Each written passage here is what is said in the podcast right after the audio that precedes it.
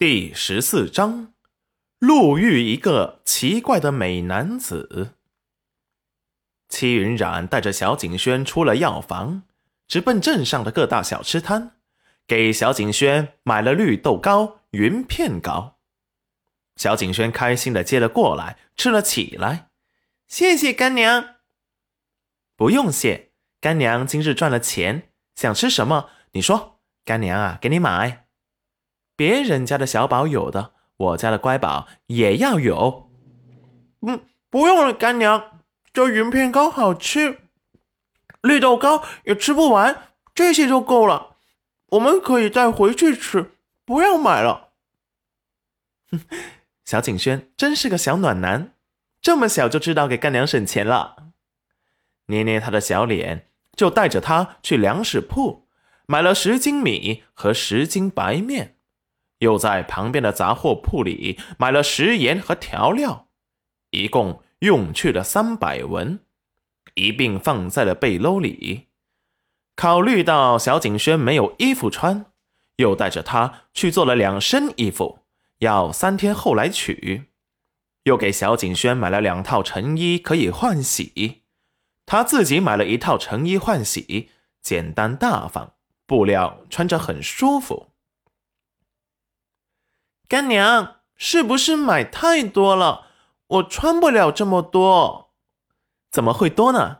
一天一套，干娘还嫌给你买少了呢。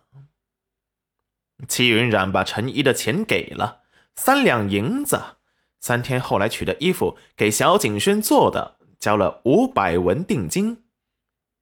两人换上新买的成衣，小景轩立即就变成了个富家小少爷的模样。而戚云染也多了几分贵气。买完要用的东西，就带着小景轩慢慢的往回走。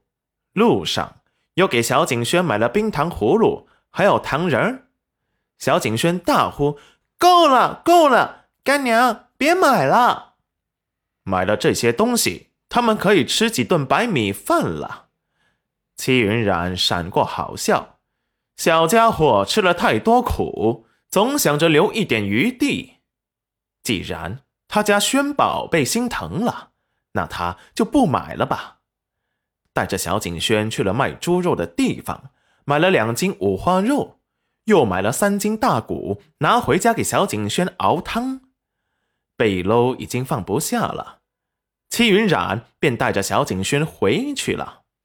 先去了镇上村上停牛车的地方。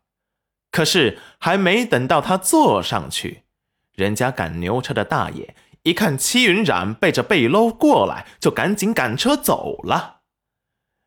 戚云染有些生气，去往村里的牛车就一趟，下定决心，下次来赶集时一定要自己买个牛车。戚云染低头歉意的看着小景轩，他的小脸被晒得红扑扑的。他有些心疼，轩宝贝，今日我们只能走着回去了。干娘，我不怕，您累不累？要不让景轩来背？戚云染心头划过暖意，给小景轩买了一把伞，让他打在头上。走吧，干娘，你不打伞吗？干娘现在啊用不着。就这样，戚云染带着小景轩慢慢的走回去，一路上有说有笑。只是走到半路，戚云染感觉有人跟着他们，眼神还时不时的打量着他的背篓。戚云染把背篓放下，转身一看，是个俊美耀眼的男人，仿佛他自带光芒。浑身会发光一般，身材修长，一身禁欲的气息扑面而来，给人的感觉是睿智、彬彬有礼的模样。一身浅蓝色长衫，简洁整齐又不失大气。只是看着他的眼神有些奇怪，莫名的感觉到他平静无波的眸子对他有些幽怨。村子里什么时候来了个这么俊美的男子？